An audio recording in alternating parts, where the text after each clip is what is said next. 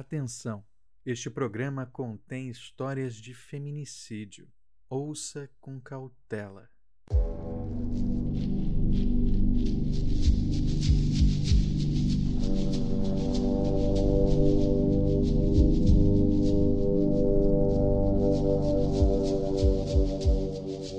Marias degoladas.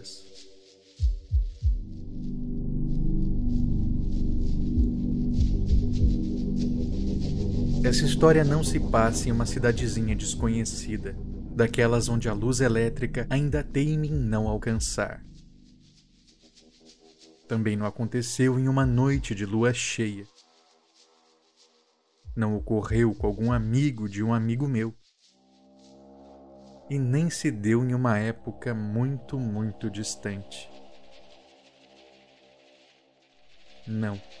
Essa história aconteceu no dia 12 de novembro de 1899, na cidade de Porto Alegre, em um morro localizado nas redondezas do bairro Partenon.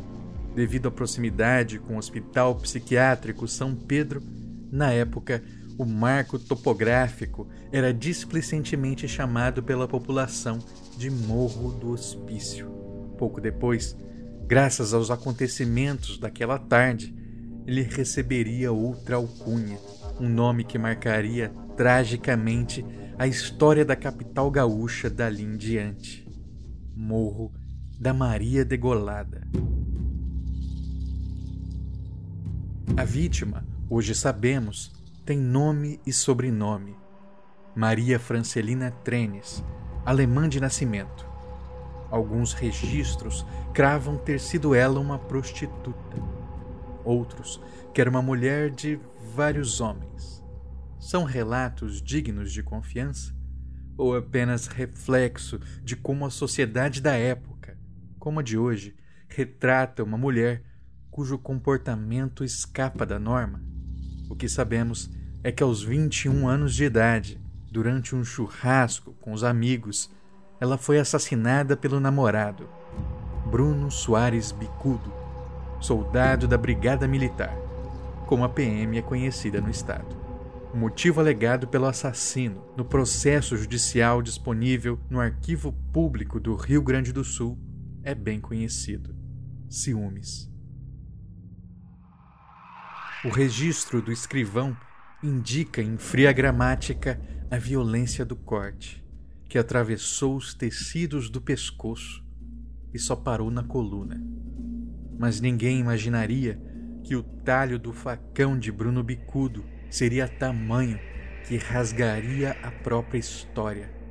Porque depois daquele dia em que morreu Maria Francelina, nasceram no imaginário popular outras tantas Marias. Era Maria do Golpe, fazendo relação ao golpe de faca sofrido, a Maria degolada e até mesmo a Maria da Conceição emprestando da figura católica a fama de milagreira.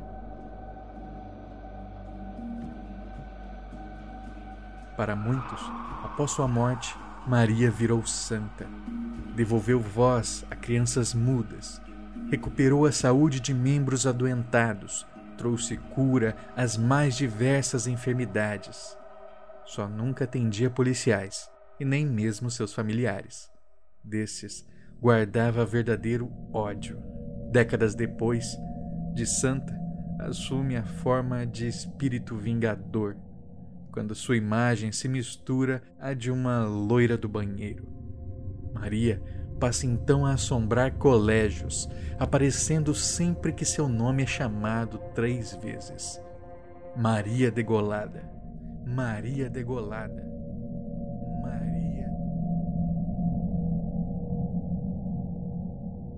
De fato histórico, a Santa, e então a lenda urbana mais famosa do Rio Grande do Sul, o que fez com que um assassinato cometido há quase 120 anos permanecesse tão vivo no imaginário do povo.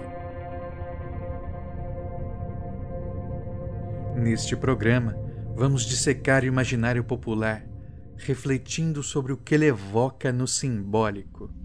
Assim, veremos que estes mitos e lendas, em última instância, não dizem sobre monstros encantados, mas sobre nós mesmos.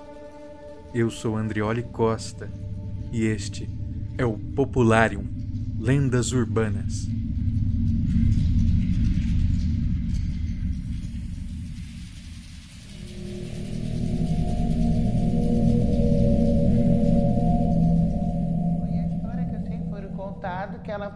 Morta pelo um militar, né, um brigadiano, né? É isso que a gente sabe, essa, essa moça, assim. Que então diz que foi aqui, era tudo mato antigamente, que falavam, né? Que foi aonde ela, degolada, machucada, se agarrou nessa árvore. Aonde, quando chove e coisa tal, na época, diz que aparecia. Aparecia e, a imagem dela. Aparecia a imagem dela e a mão na árvore,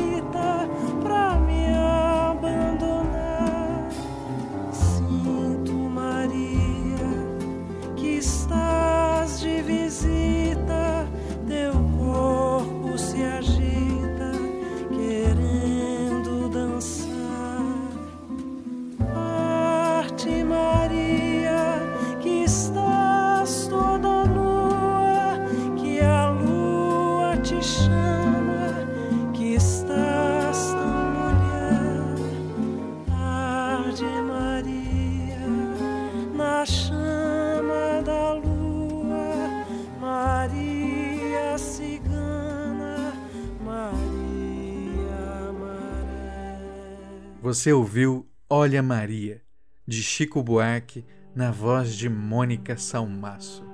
E a escolha dessa música vai na direção do nome que ela clama. Quem são as Marias? A referência religiosa é clara, um espelhamento da mãe de Jesus no cristianismo. Mas não só isso. Estudos da onomástica lusitana mostram que apenas a partir da Idade Média no século XIII, o nome Maria foi introduzido em Portugal. De início, restrito às camadas mais pobres e sem muita recorrência, vai se tornando mais e mais comum com o correr do tempo, ao ponto em que no século XVIII já era o nome feminino mais comum daquele país, batizando inclusive a realeza.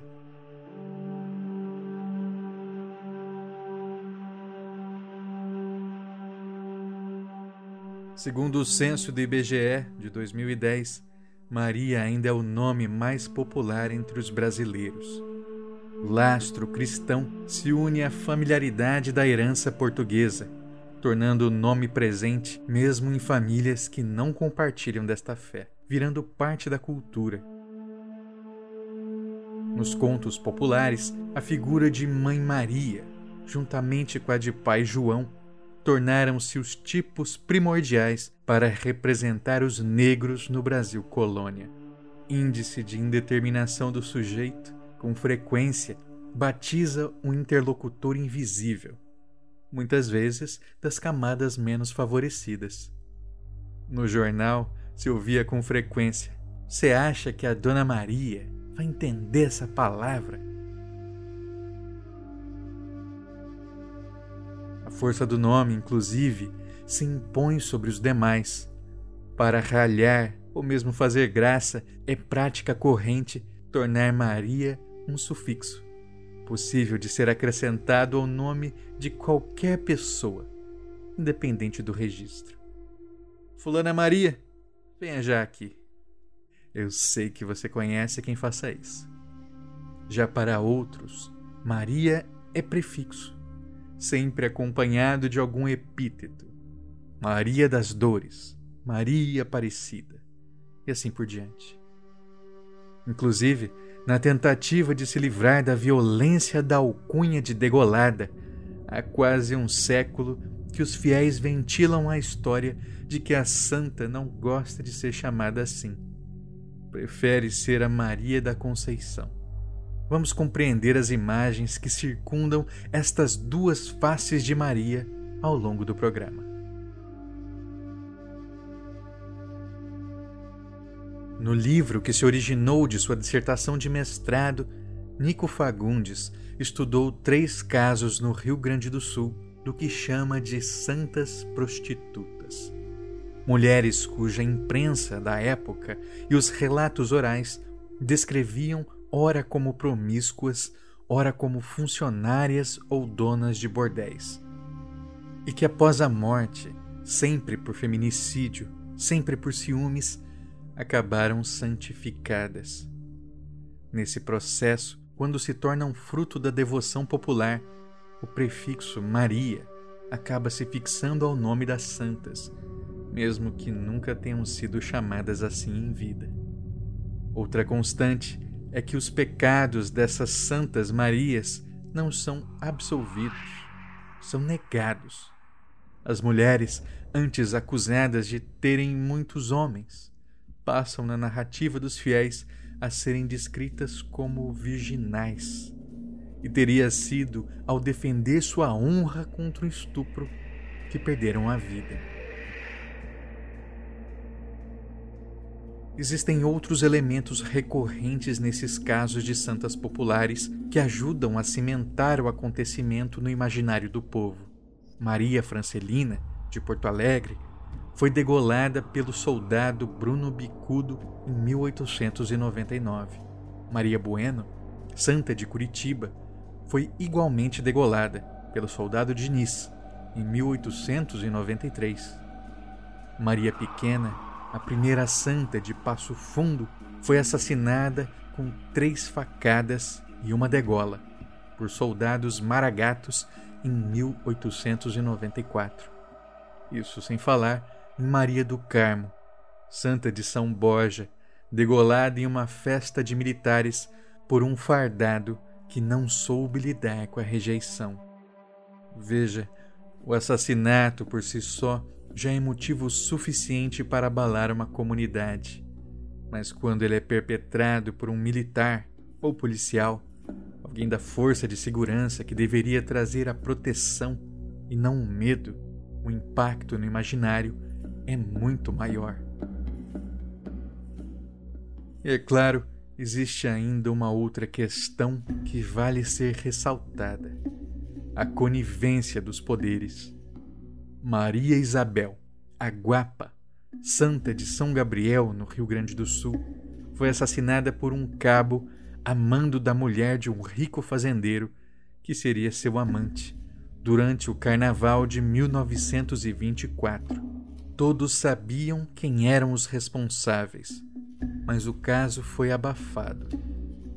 Das ocorrências anteriormente relatadas, Bruno Bicudo foi o único preso e condenado, morrendo na cadeia em 1906 por complicações renais.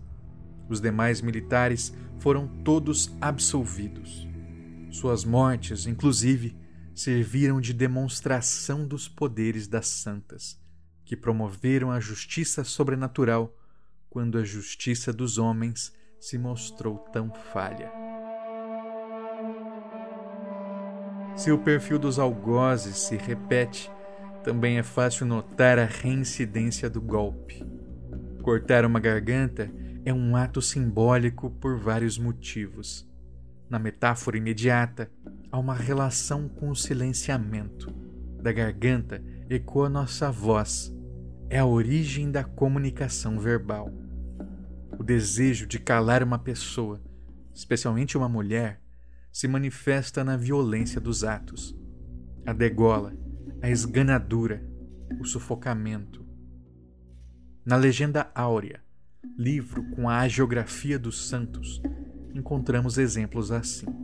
é o que houve com Santa Lúcia, por exemplo, que em seu martírio teria sido torturada e humilhada das mais diversas formas, e ainda assim não parou de pregar o nome de Deus.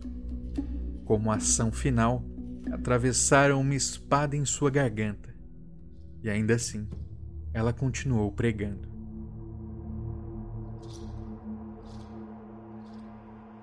O antropólogo Oscar Calavia Saez não se surpreende com a quantidade de mártires e santas populares degoladas ou decapitadas.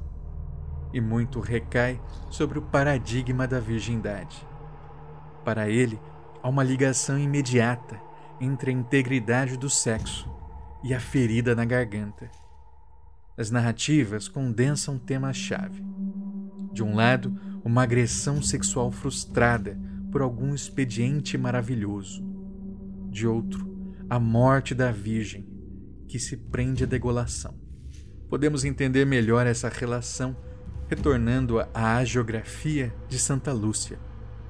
Quando seu algoz ameaçou levá-la a um prostíbulo para que fosse violada repetidamente, respondeu: O corpo só é corrompido se o coração consentir porque se você me fizer violentar, será contra minha vontade e ganharei a coroa da castidade ainda assim.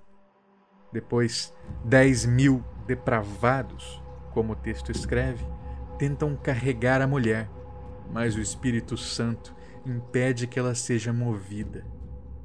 Diante das tentativas frustradas, a degola foi o caminho encontrado para calar sua voz e violar seu corpo.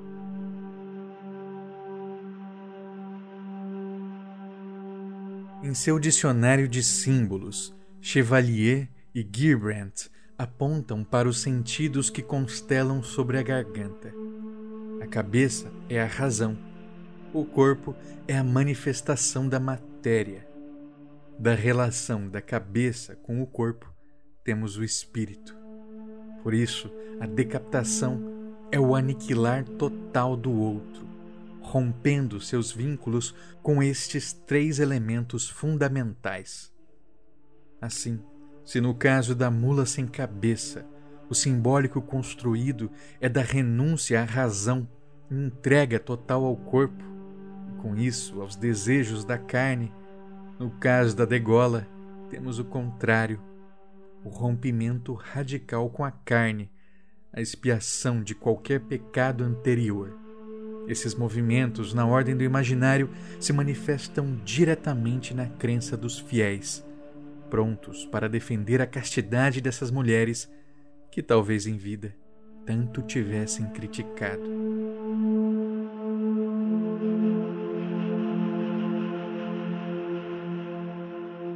Olhando em retrospecto, será que nossa sociedade mudou tanto assim desde aquela tarde em que Maria Francelina Trenes foi assassinada?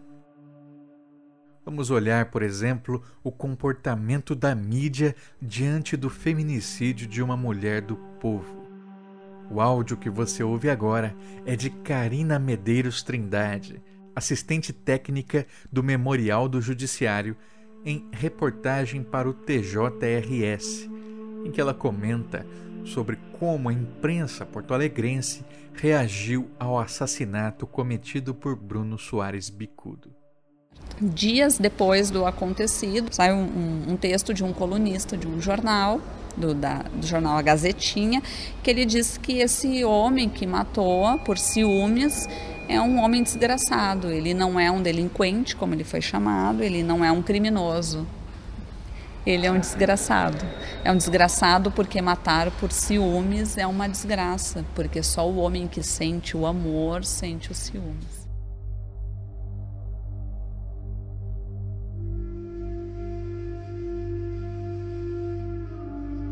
Maria degolada, Maria da faca, loira do banheiro, Maria sangrenta, mulher de branco são tantos e tantos espíritos da vingança femininos, criados por um assassinato brutal e que após a morte permanecem aqui, vagando e nos lembrando da injustiça que foi cometida.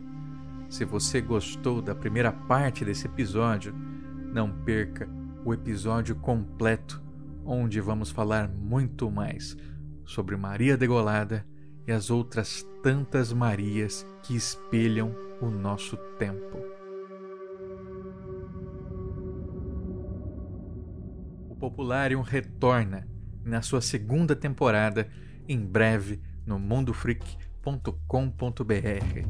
Desta vez, além do episódio dedicado a Maria Degolada, vamos encontrar outros tantos dedicados às lendas urbanas que fascinam o imaginário do brasileiro. Não aguenta esperar? Não tem problema. A primeira temporada do Popularium, lançada em 2017, está integralmente disponível para você conhecer ou revisitar. São 11 episódios, dessa vez dedicadas a mitos do nosso folclore mais clássico, da mula sem cabeça ao saci, do curupira ao boto cor-de-rosa, sempre atravessados por pesquisa em folclore, imaginário e na sociedade.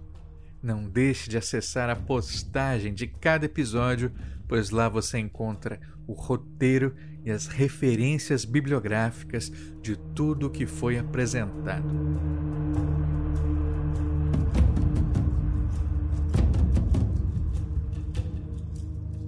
Este podcast foi apoiado pelo FAC Digital, um edital da Secretaria de Estado da Cultura do Rio Grande do Sul em parceria com a Universidade Fevale.